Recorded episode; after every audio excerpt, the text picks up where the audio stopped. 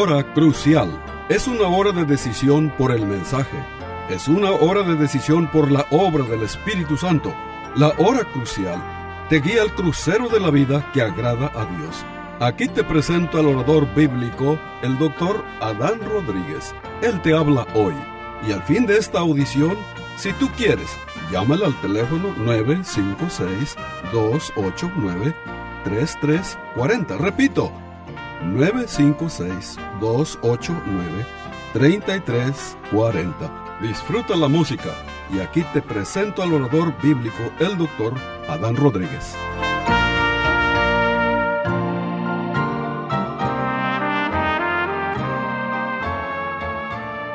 ¿Qué tal, querido radio oyente? Bienvenido a una nueva edición de su programa La Hora Crucial. El tema de hoy es un tema basado en el libro de Job, el libro más antiguo de la Biblia, y el tema lo, lo, hemos titulado, este, ¿cómo puede uno este, tener eh, esperanza en medio del dolor y el sufrimiento? Repito, ¿cómo puede uno en medio del dolor y este, encontrar fortaleza y esperanza. Ese es el tema, querido radio oyente, que nos ocupa. El patriarca Job, dice la Biblia, que era un hombre temeroso de Dios, era un hombre apartado del mal. Era una persona a quien Dios le había bendecido en gran manera. Las Sagradas Escrituras nos enseñan que él era el, el más rico de los orientales en su época. Pero de repente le vinieron una serie de desgracias. La primera de ellas, bueno, dice la escritura que él perdió sus propiedades, perdió sus criados, luego este vino un viento fuerte y tumbó la casa donde se encontraban reunidos sus diez hijos y todos murieron. Y finalmente él perdió su salud. Ahora, este, ¿cuál fue el secreto de que Job, el patriarca, no perdiera su fe y su esperanza cuando en un día eh, de ser el hombre más rico en su época, era el hombre más pobre, este, en un solo día perdió todo. Otra vez la pregunta, pero ¿cuál fue el secreto de que Job no perdiera su fe y su esperanza? Bueno, vamos a leer lo que la Biblia enseña en el libro de Job, capítulo 19, versículo 25 al versículo 27. Dice, Yo sé que mi redentor vive y al fin se levantará sobre el polvo. Y después de deshecha esta mi piel, en mi carne he de ver a Dios, al cual veré por mí mismo, y mis ojos lo verán, y no otro. Bueno, este, estimado oyente, ¿cómo puede uno reaccionar? ¿O qué debe ser uno cuando está inundado por el sufrimiento, la desgracia. ¿Qué deberíamos hacer? ¿Cómo, cómo deberíamos de reaccionar? Bueno, aquí el patriarca Job, noten en primer lugar, eh, Job tenía este, un redentor. ¿Y quién es un redentor? Bueno, a la luz del Nuevo Testamento, un redentor es uno que compra uno que libra de la esclavitud, este, de la esclavitud pagando un rescate. Ahora, estimado oyente, este, eh, la Biblia nos enseña que el Señor Jesucristo es nuestro redentor. Esto nos indica que todos nosotros nacemos ya en este mundo como en una condición de esclavos y vivimos en nuestro estado natural en un estado de esclavitud. Aún nuestra voluntad está esclavizada al pecado. Por eso cuando Cristo murió, este, su muerte fue una redención, es decir, fue una compra. como dice 1 Pedro capítulo 1 versículo 18 y 19, que fuimos comprados no con plata ni oro, sino con la sangre preciosa de Cristo. Es decir, la muerte de Cristo fue una compra, su muerte en la cruz. Por eso el apóstol Pablo en Efesios 1, versículo 7, declara, en quien tenemos redención por su sangre, el perdón de pecados según las riquezas de su gracia.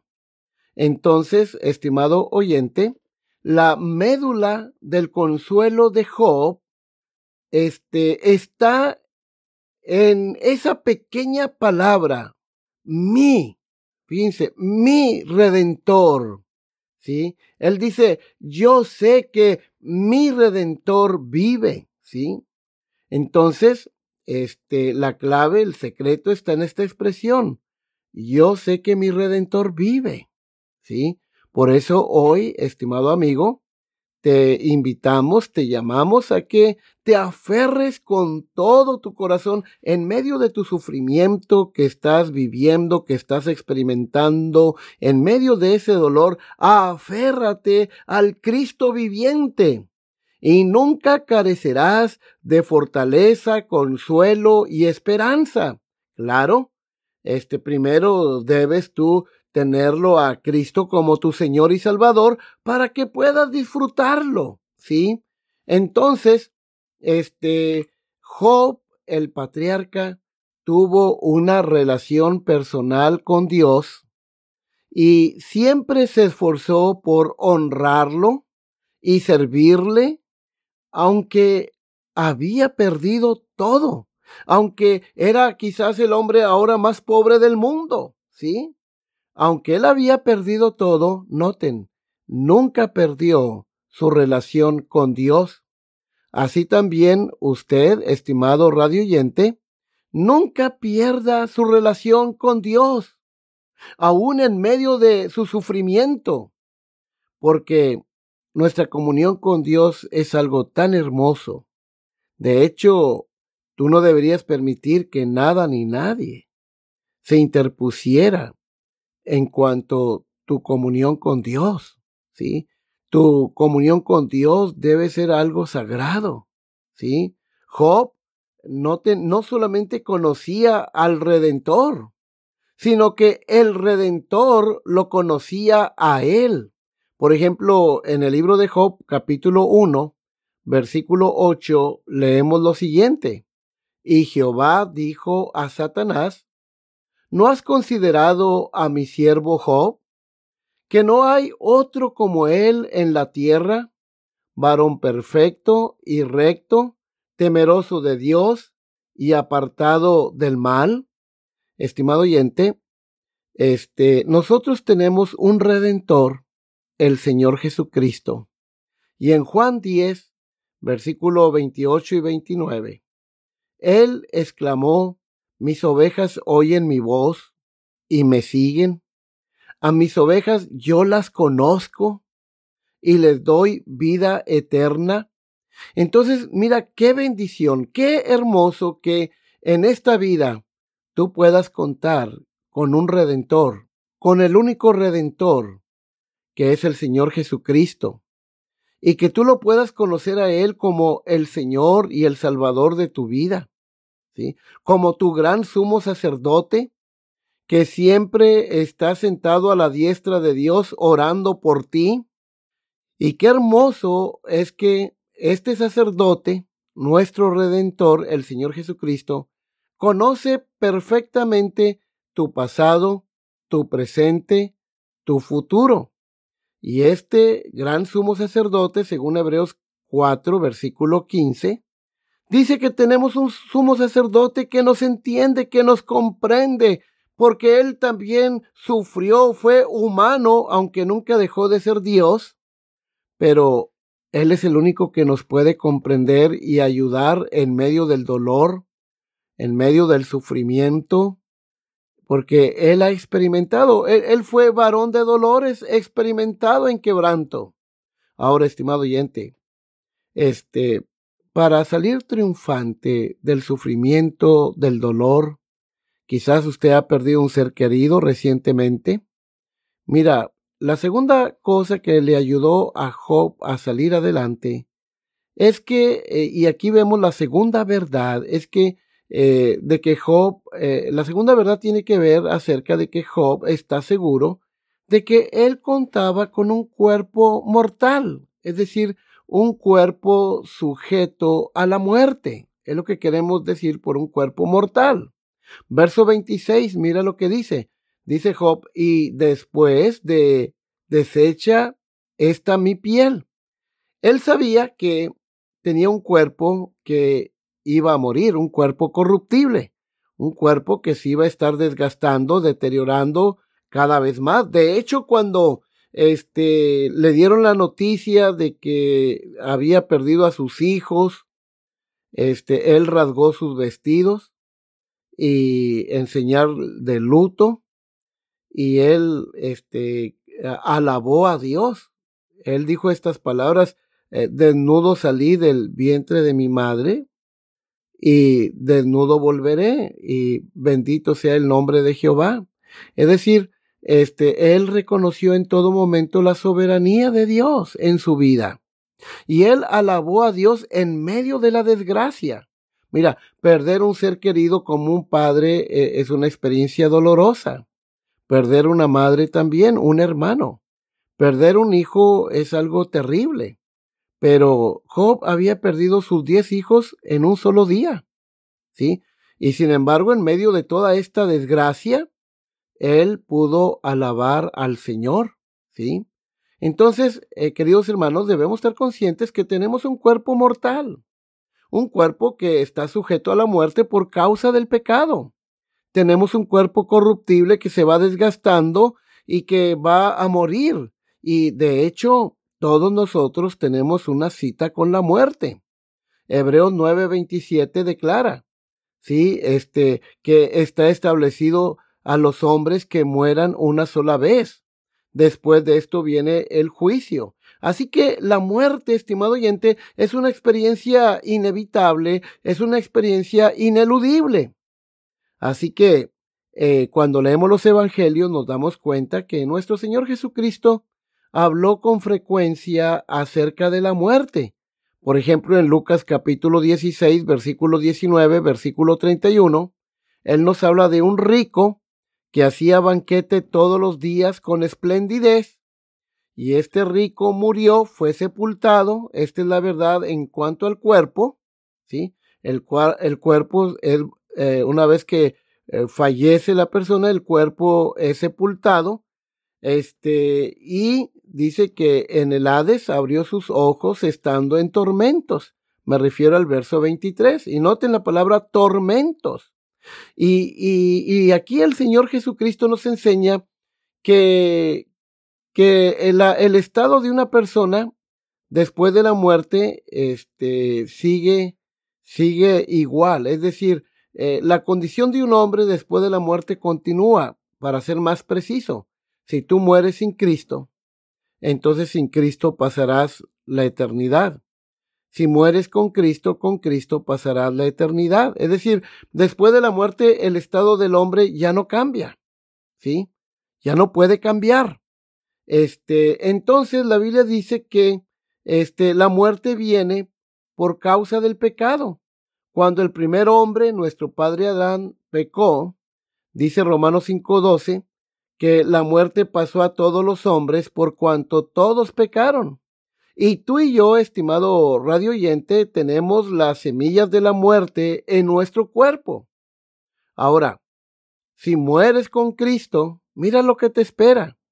Por ejemplo, en Hechos 7:55 nos dice, pero Esteban, lleno del Espíritu Santo, puesto los ojos en el cielo, noten, vio la gloria de Dios y a Jesús que estaba a la diestra de Dios. Ahora noten, Esteban estaba siendo apedreado por sus enemigos.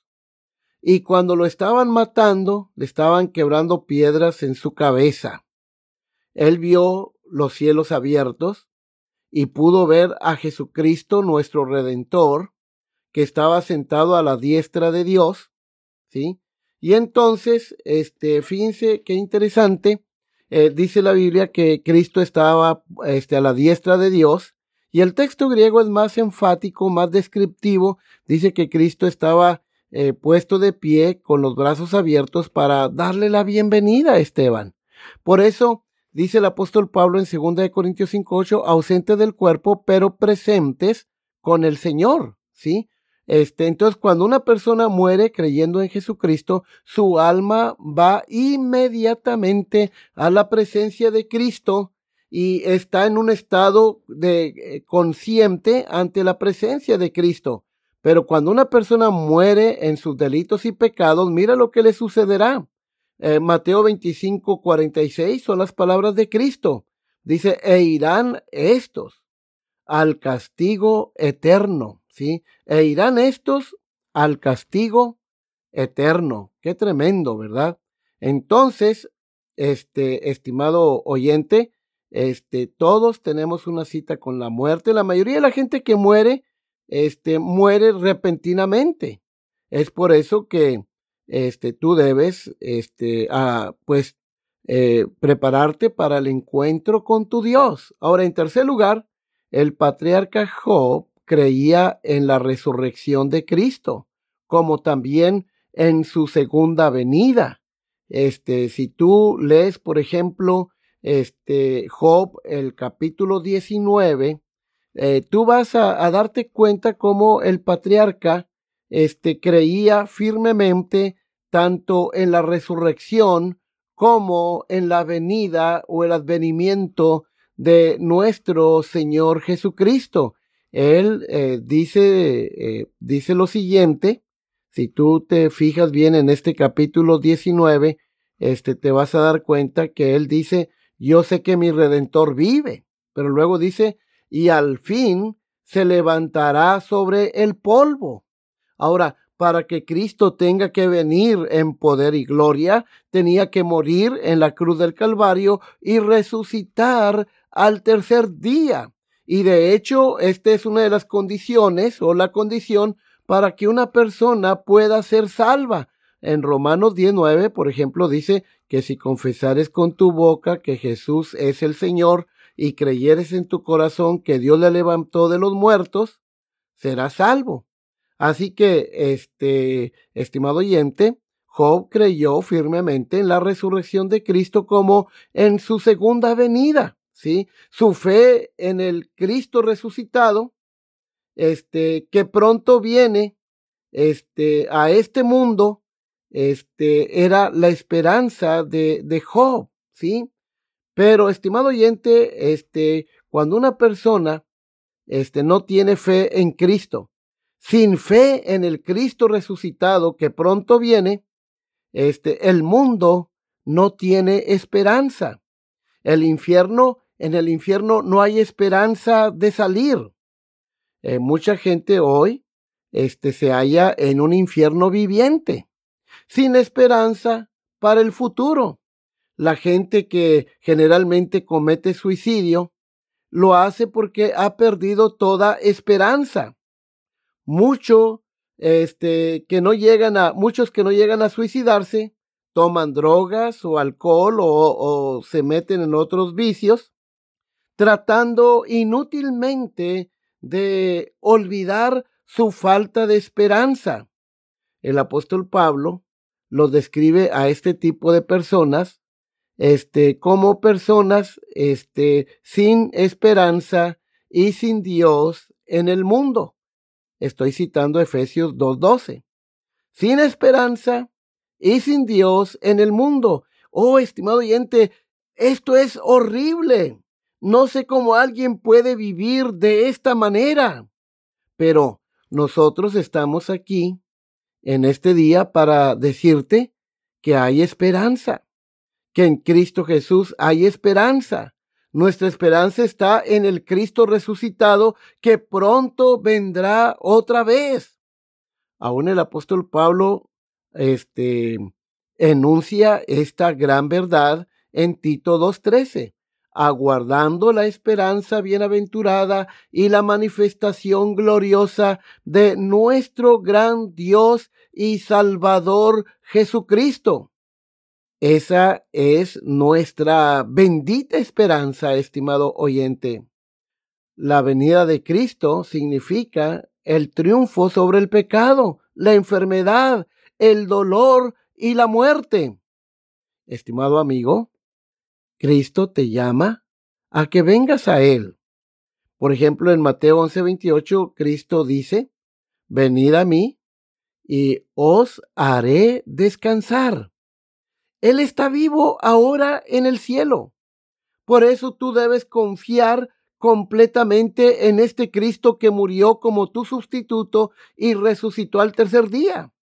Él, él, derramó su sangre para limpiarte de todo pecado. Ahora bien, estimado oyente, este, fíjate lo que te voy a decir. En cuarto lugar, ¿cómo fue que Job pudo superar el sufrimiento? Bueno, Job tenía la esperanza de ver a Dios. Mira lo que dice Job 19, el verso 26. Y después de deshecha esta mi piel, en mi carne he de ver a Dios. Verso 27. Al, al cual veré por mí mismo y mis ojos lo verán y no otro. Mira, estimado oyente, el énfasis de Job.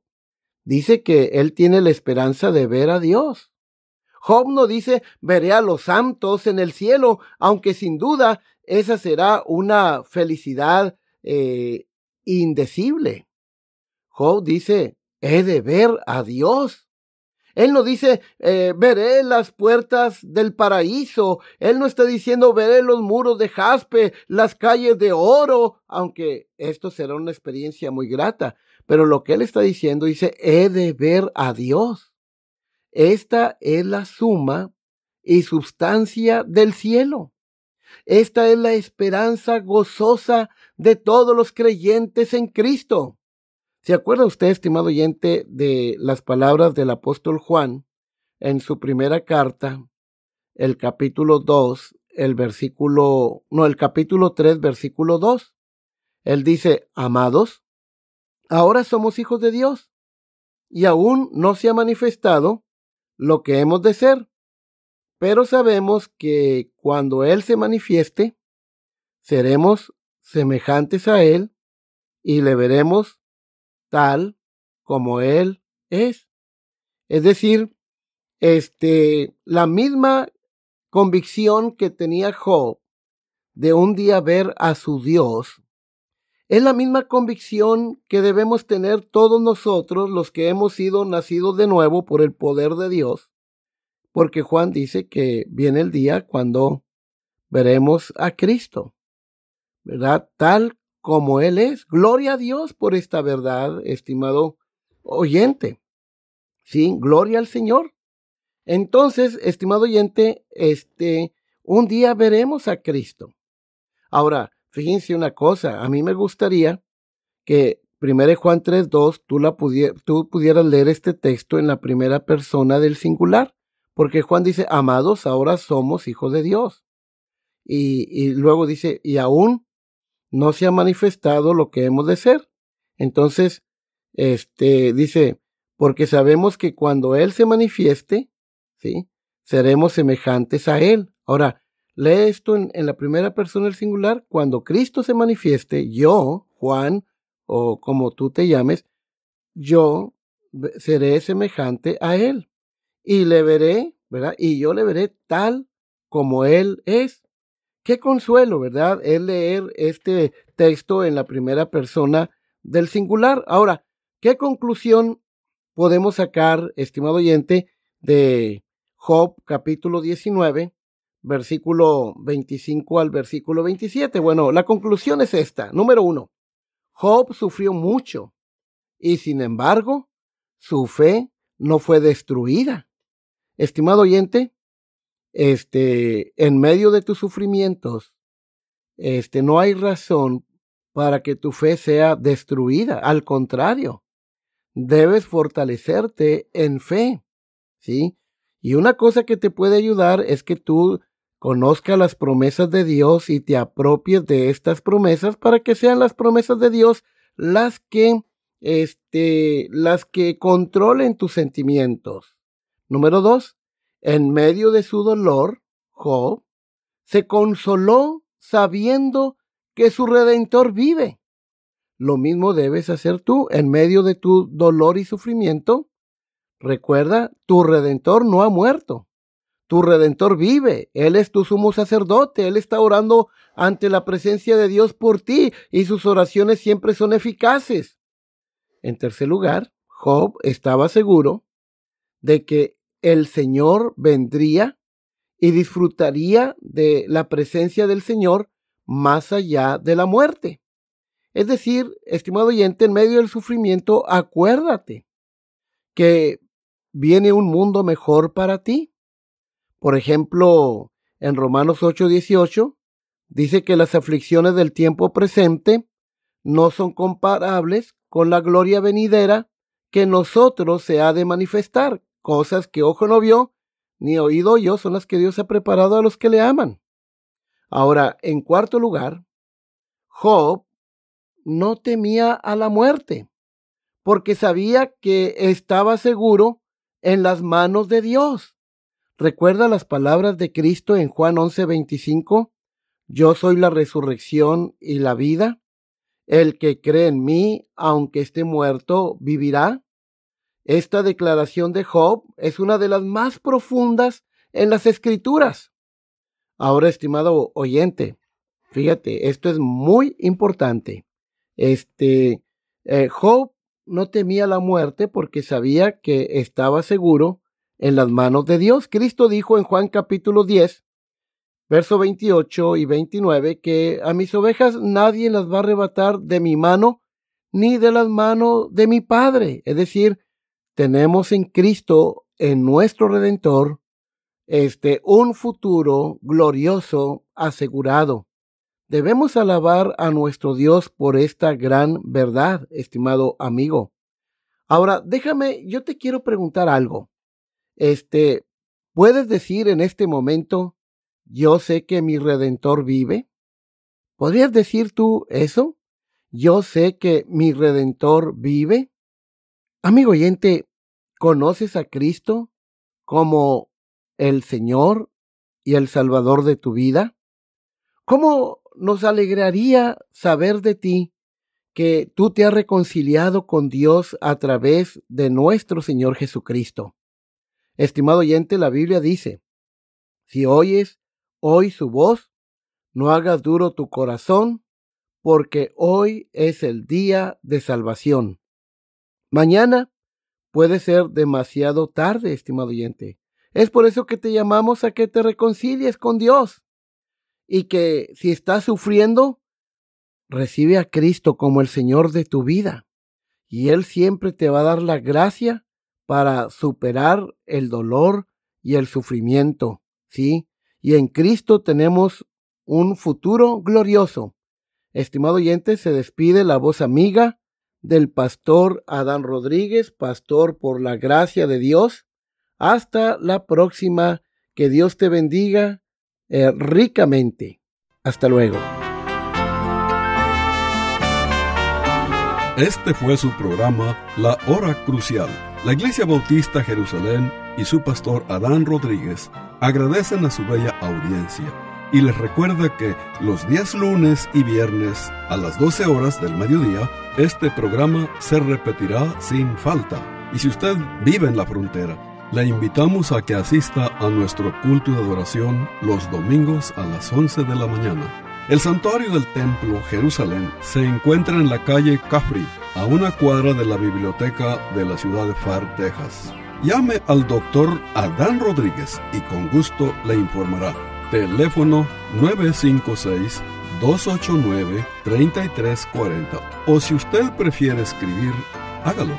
La hora crucial PO Box 774, FAR, Texas 78577. Repito, la hora crucial PO Box 774, FAR, Texas 78577.